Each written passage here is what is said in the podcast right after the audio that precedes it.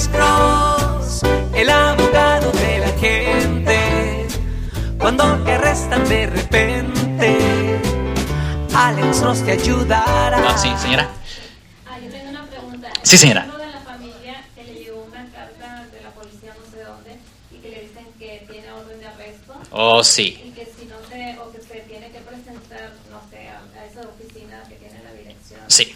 y papel, que si no se presenta con 5 mil dólares lo van a Mm, eso lo vemos mucho en este condado. Eh, fueron a su casa, dice que en diciembre tuvo un accidente, se le atravesó un carro, le pegó, él se quiso orillar, pero su, su carro no le funcionaba, Sí. que lo hizo funcionar, se quiso orillar, pero a la persona que le había pegado ya no estaba. Sí, sí. Entonces él no levantó ninguna cargo ni nada, no hizo nada, y lo fueron a buscar a su casa la policía. Mm, Entonces, sí, ya veo. Él fue allí donde habló, no sé qué tanto dijo, pero allí habló. Eh, tiene orden de arresto, si no se presenta, tiene con 5 mil dólares, pero dice que lo van a Sí. Ok. No qué hacer. Ok, esta es la cosa. Cuando una persona tiene una orden de arresto ah, fuera de este condado, muchas veces lo que se puede hacer es pagar una fianza para que en efecto la corte elimine la orden de arresto. Pero eso no cierra el caso. ¿Entiende? Eso simplemente es para quitar la orden de arresto. Ya cuando se quite la fianza, le dan una fecha de corte para enfrentar al juez. Y ahí es cuando le, es la lectura de cargos. Ahí es cuando finalmente le dejan saber, mira, señor X, usted ha sido acusado por haber cometido X falta, ¿cómo se declara? Pues obviamente si tiene un abogado o de cualquier forma, siempre es buena idea declararse no culpable para poder colectar evidencia, para poder agarrar copias del reporte de la policía, you know, grabaciones, CDs, DVDs, fotos, videos, todo eso se tiene que colectar y después obviamente se tiene que estudiar toda esa evidencia para poder determinar si la evidencia tiene credibilidad o no, ¿me entiende? Pero usted sabe ah, si está hablando de un caso de pegar y correr o algo así o... Él dice que, que él, cuando ya se quiso orillar, ya no estaba, o sea, nunca vio el carro que le pegó. Sí, Sí, el carro nunca se orilló, pero después este, parece que es el carro el que le pegó se hizo reporte. Sí, eso es lo que pasa. Carro, no supe ni, ni quién era ni nada. Yo le quise orillar, pero mis carros no trabajaban hasta que les trabajar para moverse y sacarlo del tráfico, ¿me? Sí, yo entiendo. Y esto me trae, me mete otra idea en la cabeza.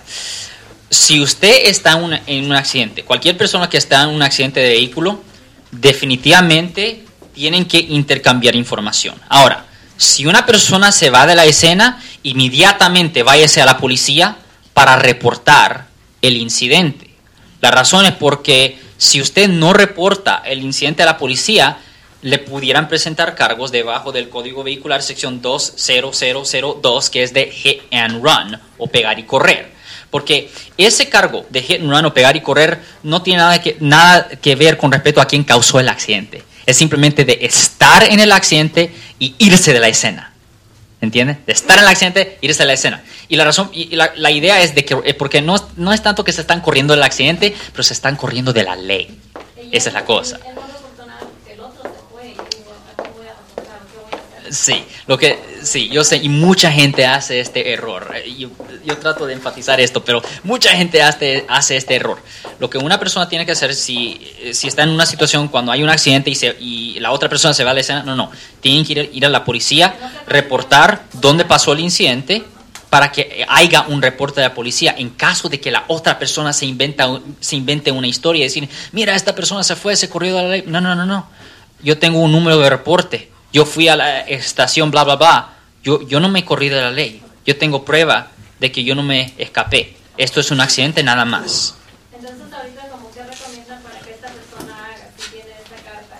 Dice que fue con unos financieros en que le dicen que les, que les den 500 dólares. Pues, ah. Sí, pueden ir a un fiador, o bail bond se llaman en inglés. Van a un fiador y ah, se les paga los 10% a ellos, eh, eh, y ellos- es lo que ellos cobran. Ellos quitan la orden de arresto y después de que ellos quiten la orden de arresto, simplemente le dan una fecha de El corte. fiador y el financiero no es la misma cosa. El bail bonds, sí. O sea, que, que vayan con estas personas y ellos lo acompañan Qui- a la policía. Sí, correcto. Y quitan la orden de arresto y después de que hagan eso pueden hablar con un abogado criminalista o lo que sea para que el abogado penalista lo represente en la corte. Y a los financieros ya no les tendría que pagar nada más. No, solo los 10%. Y los 5 mil dólares de todo no No, no, no, no, no. Eso después de que el caso termina, ah, no tiene que pagar ningún centavo más a, a los bail bonds o a la corte, no. Pero si lo hayan culpable, digamos. No, no, no. La fianza es simplemente es como una aseguranza que la persona es una promesa de aparecer en corte. Te vamos a dejar libre si pagas esta cantidad de dinero, pero con la promesa de que usted aparezca en corte. Ahora, si usted no aparece en corte, ahí sí usted se queda endeudada con el balance de 5 mil o lo que sea. financieros le están pidiendo que las dos personas que tengan licencia de aquí de California. Sí, correcto. Porque quieren, es una compañía, es un banco en efecto, ¿me entiende? Ellos quieren asegurar que la persona va a poder pagar y que no se va a escapar, ¿me entiende? Porque si no, por ejemplo, supongamos que estamos hablando de una fianza mucho más alta.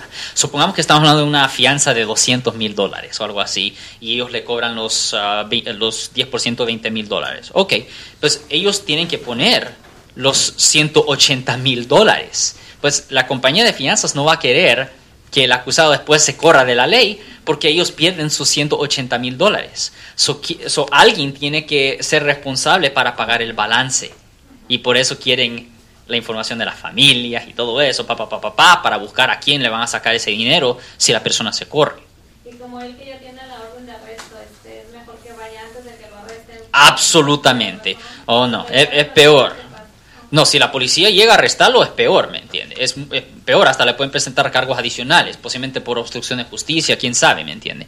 Pero la cosa es que no, no, no. Si una persona tiene una orden de arresto, eh, es mejor arreglarlo inmediatamente, inmediatamente. Yo soy el abogado Alexander Cross. Nosotros somos abogados de defensa criminal. That's right. Le ayudamos a las personas que han sido arrestadas y acusadas por haber cometido delitos. Si alguien en su familia o si un amigo suyo ha sido arrestado o acusado, llámanos para hacer una cita gratis. Llámenos para hacer una cita. Ese número es el 1-800-530. 1800. Estamos aquí en toda la área de la Bahía.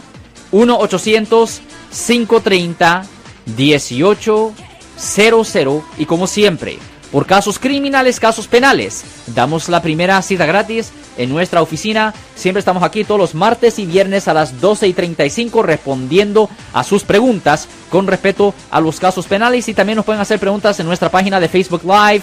Doctor Alex, abogado de nuevo, 1-800-530-1800, Marco. Bueno, vamos a llamada telefónica, pero ya fuera.